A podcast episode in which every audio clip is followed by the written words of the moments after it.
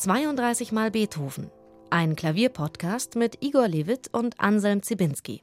Ihr Lieben, 32 Mal Beethoven mit Anselm Zibinski und mir. Wir sind jetzt bei der Sonate Nummer 26. Wir sind ziemlich weit vorangekommen und machen jetzt mal die Tür auf ins Spätwerk. Sind jetzt bei einer Sonate, die eigentlich Programmmusik ist, die Les Adieux, der Abschied, das Lebewohl.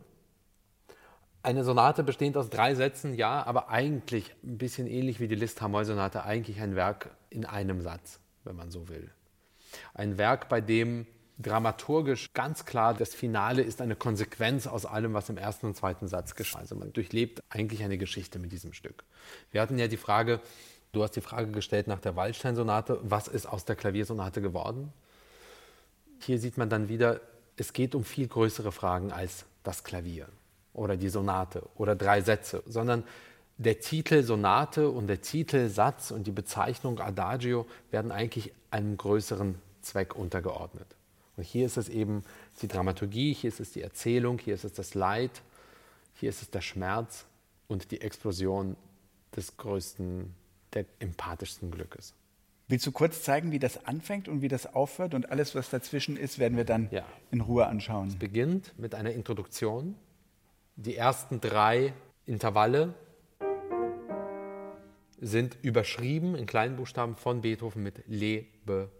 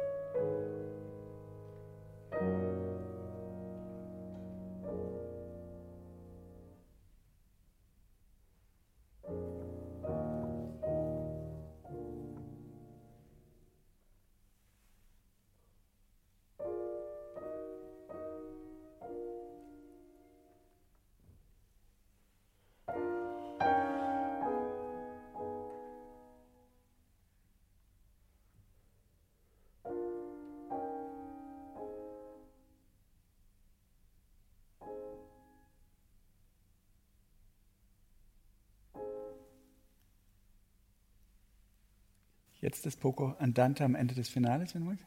Takt 177 mit Auftakt. Oh ja, Moment.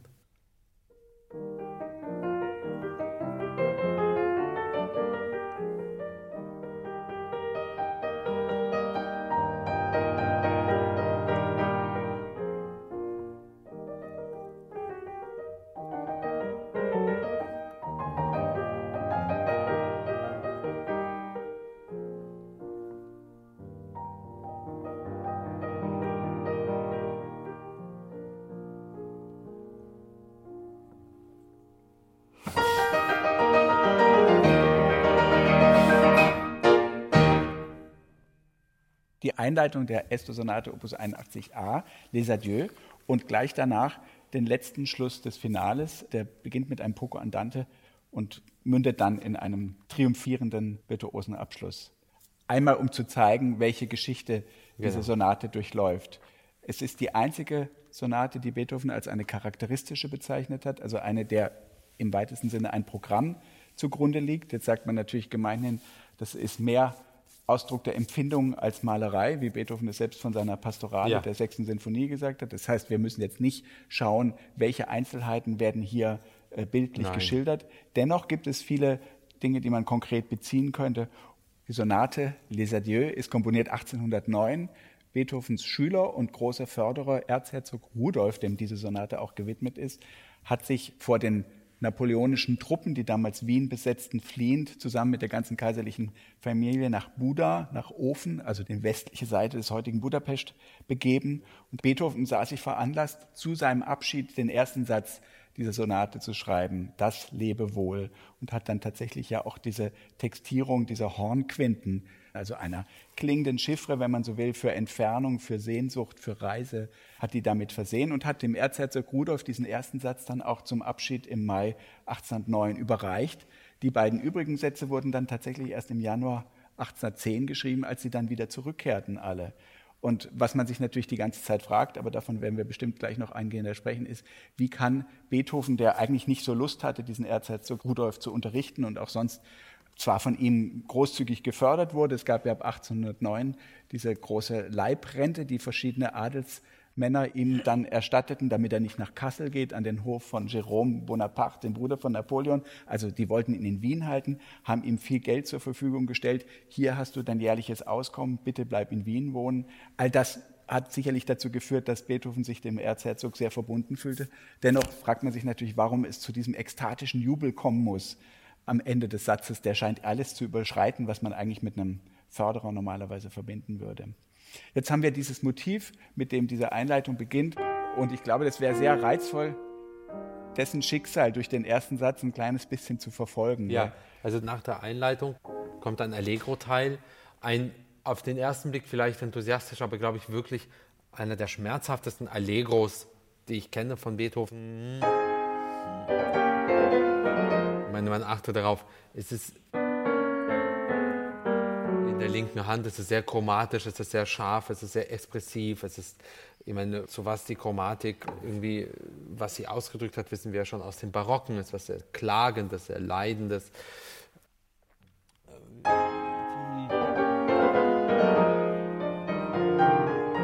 Es sind immer diese Klagen.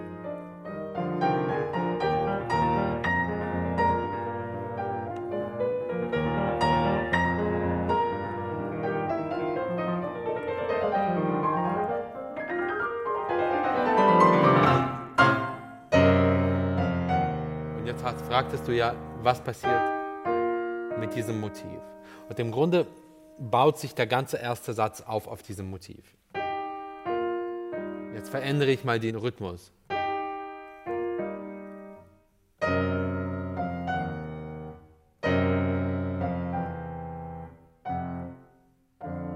Es kommt wieder, linke Hand spielt.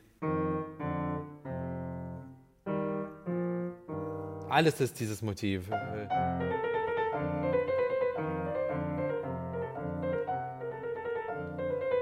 Diese Klänge, nichts daran ist hell.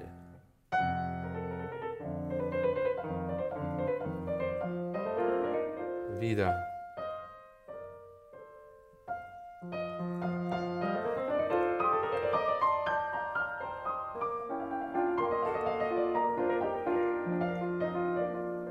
Überall ist dieses Motiv. Vielleicht die ganzen Noten, das hört man nicht sofort. Äh, Die Oberstimme ist genau dieses Thema. Genau.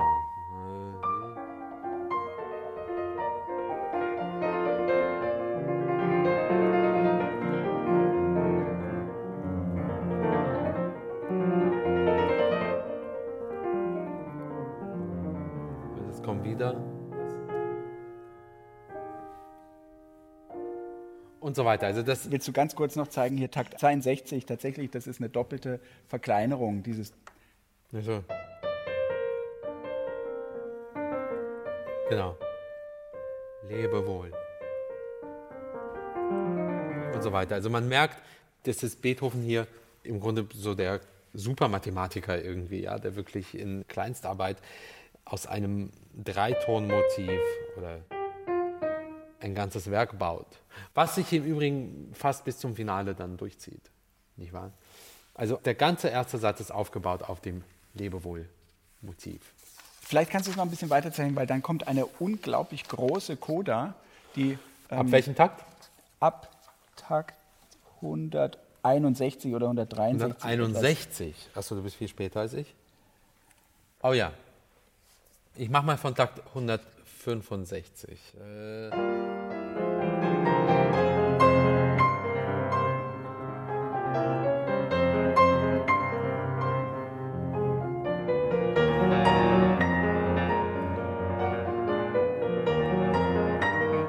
Und jetzt kommt nur noch das Motiv.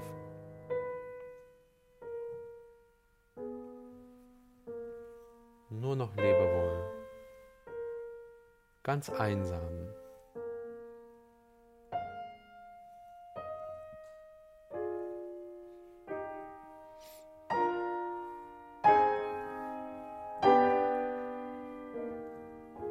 Überschrieben mit Dolce, umspielt von der linken Hand und von der rechten Hand immer wieder Lebewohl.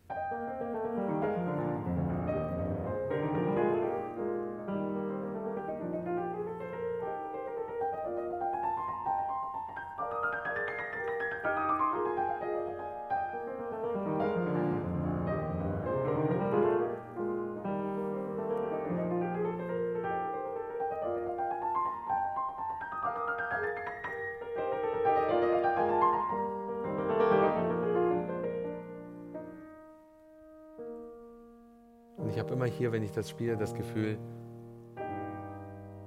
dass dieser erste Satz sich richtig gehend verabschiedet. Nach allem, was passiert ist, dass langsam der Vorhang fällt.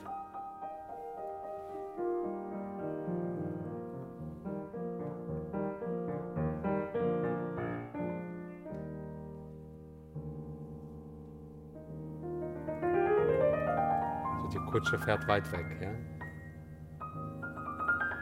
Ich sehe meine Freunde nur noch aus sehr großer Entfernung.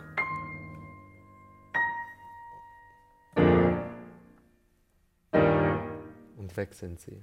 Und eigentlich gibt dieser erste Satz am Ende so ein Gefühl von, jetzt ist die Introduktion und jetzt kommt das Eigentliche, nämlich die Abwesenheit. Denn darum geht es ja. Ganz kurz noch bei ja. dem ersten Satz dennoch bleiben. Was wir übersprungen haben, ist die Durchführung und da gibt es dieses Badada, Badadi, Badadim, mhm. dieses Motiv, was immer kombiniert wird, auch mit diesem Lebewohl. Und man hat öfters gesagt, das bezöge sich eigentlich auf das Pferdegetrappel. Also da könnte man tatsächlich eine konkrete Anspielung auf diese Bewegung. Du meinst? Vielleicht führst du es einmal kurz zurück auf das Hauptthema, wie das. Also wir haben immer und in der Durchführung wird das dann eigentlich fast so eine Art Hauptthematik in der linken Hand.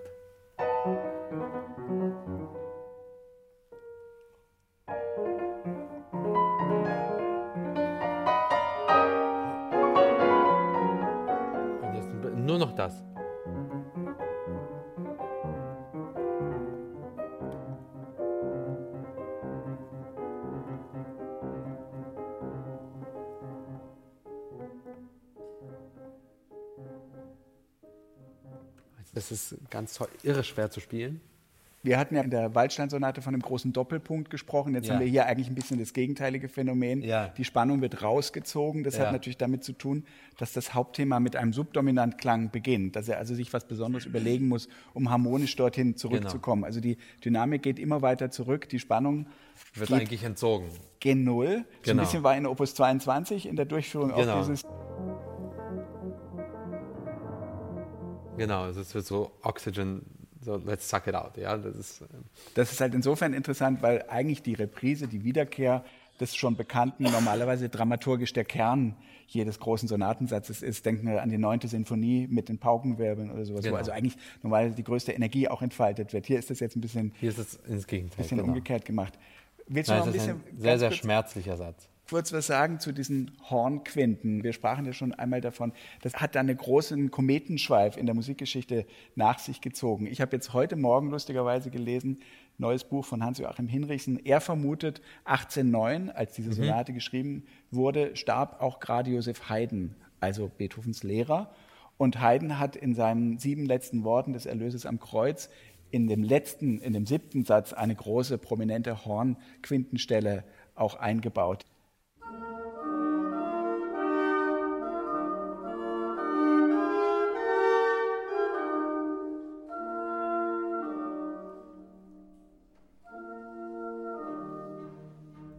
Diese Hornquinten als Zeichen für Entfernung, als Zeichen für Entbehrung, als Zeichen für Schmerz.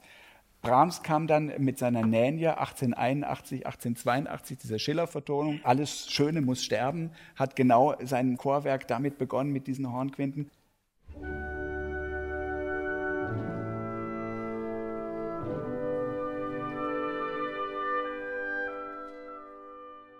Und dann gibt es bei George Ligeti 1982 seinerzeit hoch kritisiert als postmoderne Rückkehr in die Tradition und in die Tonalität, gibt es genau den Anfang des Horntrios, die Geige spielt. Etwas verzerrt?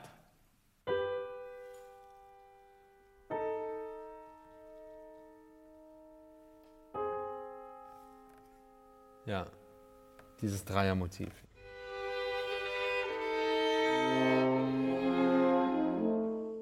Es ist völlig unverkennbar ein Horntrio, geschrieben natürlich als Hommage an das Brahmsche Horntrio, 1982, ein Jahr vor dem 150. Geburtstag von Brahms, was aber seinerseits wieder zurückgreift auf Beethoven. Man bedauert dann so ein kleines bisschen, dass diese Deutlichkeit der musikalischen Sprache verloren gegangen ist, dass man also eigentlich nicht mehr so diese, ja, ja, diese schönen Aufkleberchen, diese Sticker ja, hat, die einem eigentlich suggerieren, hier ist das und das. Genau. In der Coda, die du gerade so schön gespielt hast, ist diese Abwesenheit dann tatsächlich ganz anschaulich und sie ist natürlich genau. aber irgendwie auch transzediert. Der Abschied, jetzt sind wir in der Abwesenheit, wieder einer dieser und langsamen geht, Sätze. Und die Abwesenheit ist ja das, worum es dann geht. Der Prozess ist abgeschlossen, jetzt ist das Resultat. Und das Resultat ist wirklich sehr, sehr hart. So eine musikalische Einsamkeit, diese Ausweglosigkeit, wenn, wenn auch eine Idee immer wieder wiederholt wird.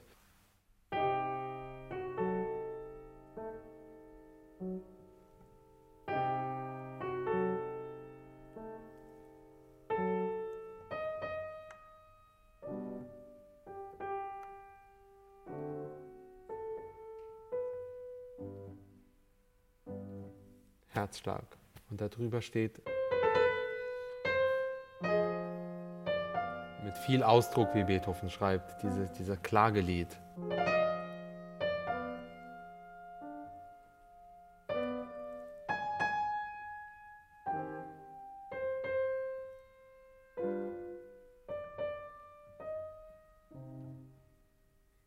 Und das hört nicht auf.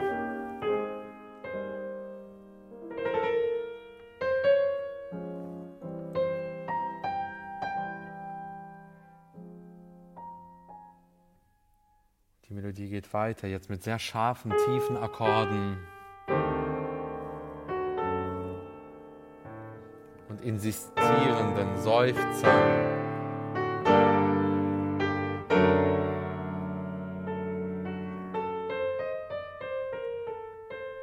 Und wie so häufig bei Beethoven, wir hatten das im langsamen Satz der Sturmsonate, kommt aus Schmerz eine Insel eine Insel tatsächlich, eine Art Scheinfriedens.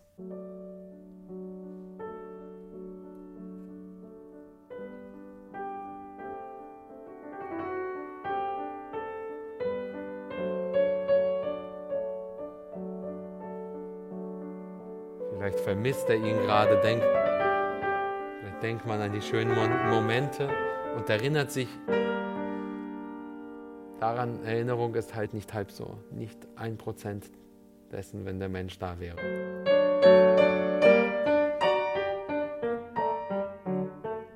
Er ist eben nicht da.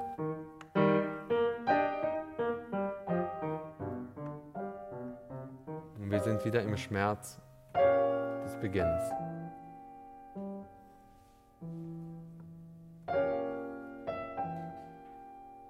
Und so weiter. Ja. Dann wiederholt sich das quasi das Prinzip, ja, es kommt wieder diese Insel und ja, das ist ein sehr, sehr, sehr harter und schmerzerfüllter, anklagender, klagender Satz und einsamer Satz. Du unterstreichst es auch dadurch, dass du trotz Andante Esplosivo mit viel Ausdruck ganz sparsam mit dem Pedal hier ja. umgehst. Es ist ein nüchterner, herber Klang, ja. den du wählst. Erstens schreibt Beethoven erst am Ende Pedal an einer ganz entscheidenden Stelle, wenn sich das Stück dreht, wenn es sich dreht ins Glück. Und zweitens mag ich einfach. Ohne Pedal kein Glück, kann man das so sagen? Für Pianisten? Keine Ahnung. Ich mag das Pedal. Ich mag das Pedal. Aber diese Stelle, wo er zum ersten Mal das Pedal wählt, ist eine ganz entscheidende.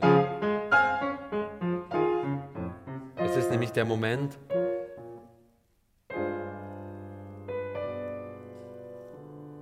es scheint alles wie vorher zu sein. Vorbei. Wirklich? Zum ersten Mal schreibt der Pianissimo. Ja. Das hat es vorher nicht gegeben. Wirklich? Passiert da gerade was?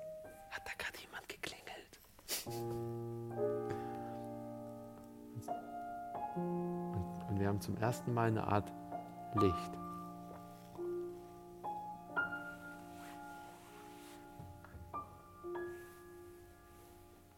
Und aus diesem heraus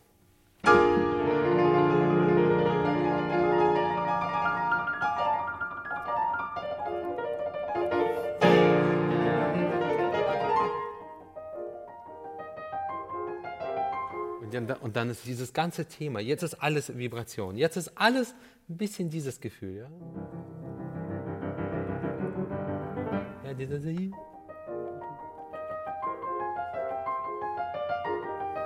So eine Schwerpunktlosigkeit, ja.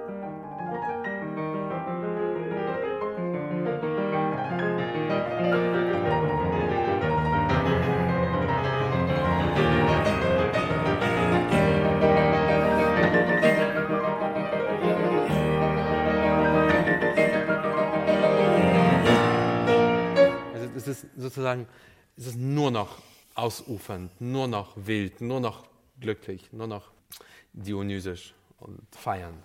Da ist wieder dieser konzertante Stil zurück, den man von der Appassionata oder von der Waldsteinsonate Waldstein kennt. kennt genau. Und es ist so spielerisch, es ist eine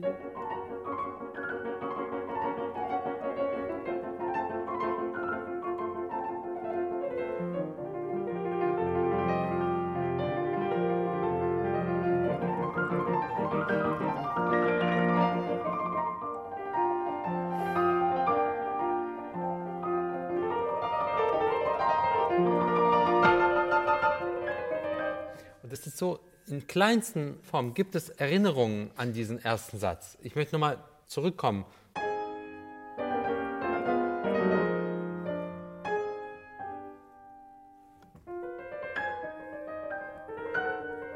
Diese Seufzer kommen, ja. So nach dem Motto, du Penner hast mich allein gelassen. Ja, pardon my language. Hier, aber die Erinnerung an diesen ersten Satz, wie war der Schmerz? Sie sind noch da, nur sie sind natürlich nur noch Erinnerungen. Sie werden nur noch Glück.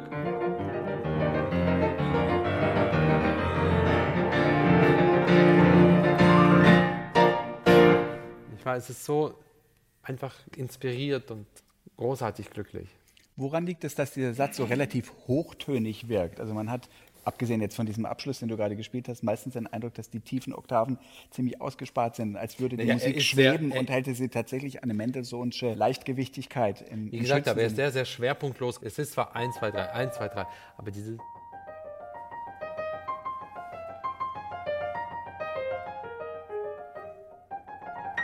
es spielt sich einfach auch sehr, sehr viel oben ab in der rechten Hand. Aber diese Schwerelosigkeit und dieses Dionysische, das treibt dich ja quasi in die Höhe. Wie fühlt man sich da selbst, wenn man das spielt? Ganz toll. Wenn es ganz gut geht? Ach, ganz toll. Ganz toll. Also die Reprise ist einfach das, das macht so. Und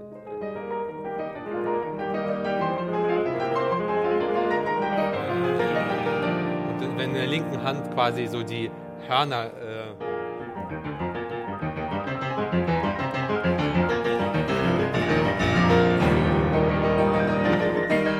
es ist so toll. Es ist einfach das. Das ist so cool. Und wenn es dann auch noch gut läuft und man nicht so spielt, aber wenn nicht den ganzen.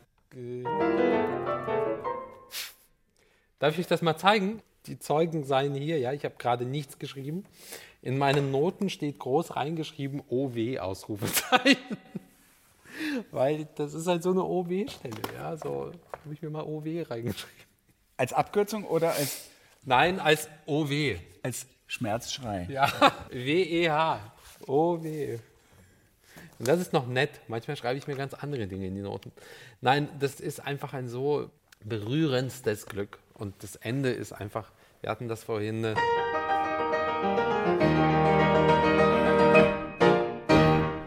so, so ein S-Dur-Ende ist einfach so toll. Ich möchte daran erinnern, die Sonate Opus 31.3 auch S-Dur, auch ein sehr enthusiastisches Ende.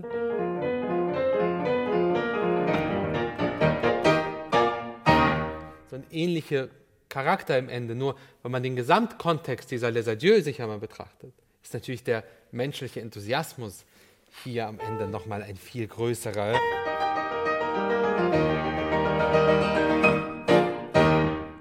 Es ist einfach ein mitreißendes Ende.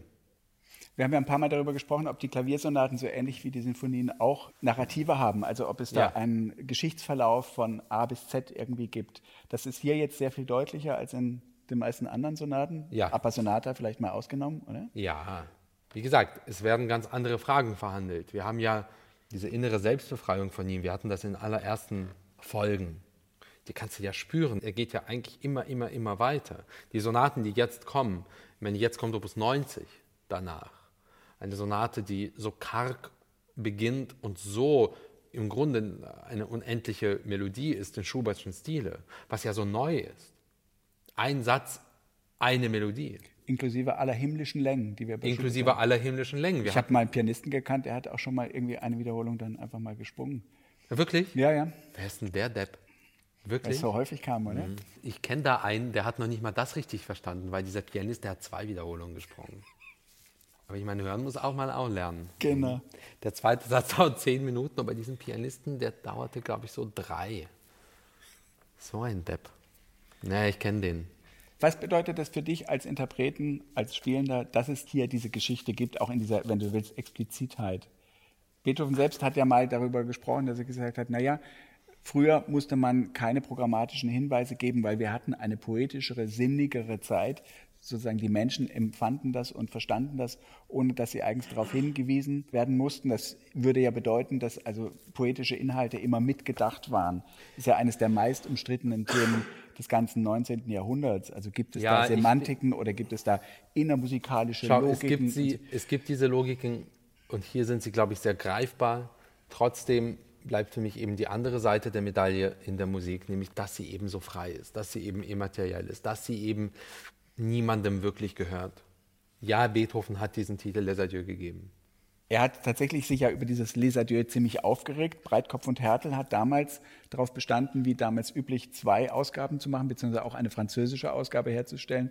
Das war nicht nur aus politischen Gründen in Napoleons Zeiten kontrovers, sondern Beethoven wollte wirklich, weil er sagte, Les Adieux, das sagt man einer großen Gruppe, ein Lebewohl gibt man einem Einzelnen Menschen. ganz herzlich genau. allein. Das heißt, es ist also eine persönliche Dedikation an eine Person, genau. ob das jetzt Rudolf oder sonst jemand Aber gewesen wäre. Die Realität ist auch, mein Lebewohl ist mein Lebewohl, dein Lebewohl ist dein Lebewohl. Es gibt nicht das eine Programm. Es gibt so etwas nicht in der Musik wie die eine Wahrheit. Es gibt nicht die eine Interpretation, den einen Besitzer, das eine Copyright. Das, das funktioniert einfach nicht.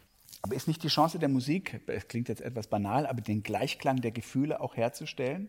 Also wir hören oder erleben gemeinsam diese Sonate und plötzlich haben wir das Gefühl, ja, hier können wir zusammenkommen, hier haben wir ein Verständigungsmittel. Ja. ja.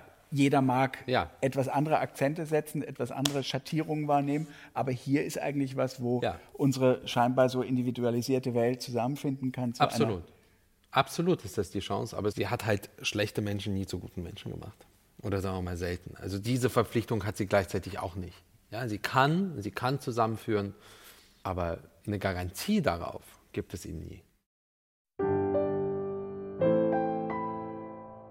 32 mal Beethoven ist eine Produktion von BR Klassik. 32 mal Beethoven Folge 26. Aufgenommen wurde sie im Chorprobensaal des Bayerischen Rundfunks in München. Toningenieur war Gerhard Gruber. Die Abmischung lag bei Elisabeth Panzer und Dorothee Keil. Die Produktionsleitung hatte Florian Scheirer. Redaktion Bernhard Neuhoff.